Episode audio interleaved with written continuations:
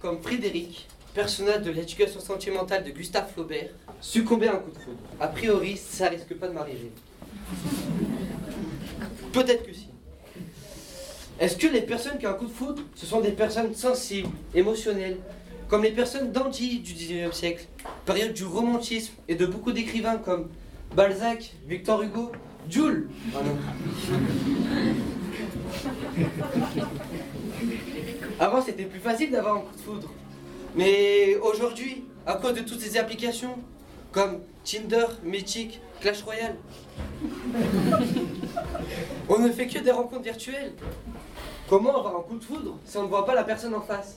Malgré ça, je suis sûr qu'aujourd'hui nous pouvons un coup de foudre. Car le coup de foudre est intemporel et il ne faut pas le chercher. Car c'est lui qui viendra vers vous. Il vous suffit juste un peu de patience. Tout d'abord, d'où vient le mot le coup de foudre? Le coup de foudre est une métaphore. On associe le, coup d'un phénomène brutal et, inattendu. Et la foudre représente la rapidité de la passion qui envahit l'individu. Le coup de foudre est un phénomène naturel imprévisible. Ceux qui, touchés par le coup de foudre, s'en trouvent envahis d'une passion à laquelle il ne peut résister. Ils voient alors cette personne extraordinaire. Elle est parfaite. Il idéalise la personne et peut même perdre la raison. Ce phénomène, qui peut arriver à tout le monde, à vous, à moi, a inspiré beaucoup de poètes et d'écrivains, de l'Antiquité à aujourd'hui. Pendant l'Antiquité, chez les Romains, ils associaient le coup de foudre à une divinité. Cupidon. Dieu ailé, munis d'une arc et d'une flèche, qui rendait tout le monde follement amoureux. Mais, contrairement à Cupidon, le coup de foudre ne peut pas être toujours réciproque. Comme Frédéric, le personnage de l'éducation sentimentale, son coup de foudre pour une femme était un échec. Et il a perdu beaucoup d'argent, et même sa fiancée.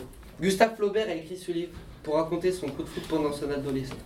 Aujourd'hui, il y a énormément de films d'amour qui s'inspirent du coup de foudre, et même dans plusieurs domaines, dans des comédies qui nous font beaucoup rire, des drames qui nous rendent tristes, nous font pleurer, et même de la science-fiction pour parler de l'amour dans le futur, comme le magnifique film que j'ai vu en quatrième, Bienvenue à Kataka, qui nous a fait beaucoup réfléchir.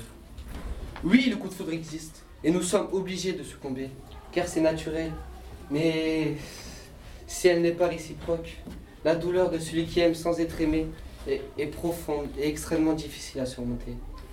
Mais si vous partagez les mêmes sentiments, vous êtes faits l'un pour l'autre, le destin vous a réunis et votre vie sera parsemée de bonheur et d'amour.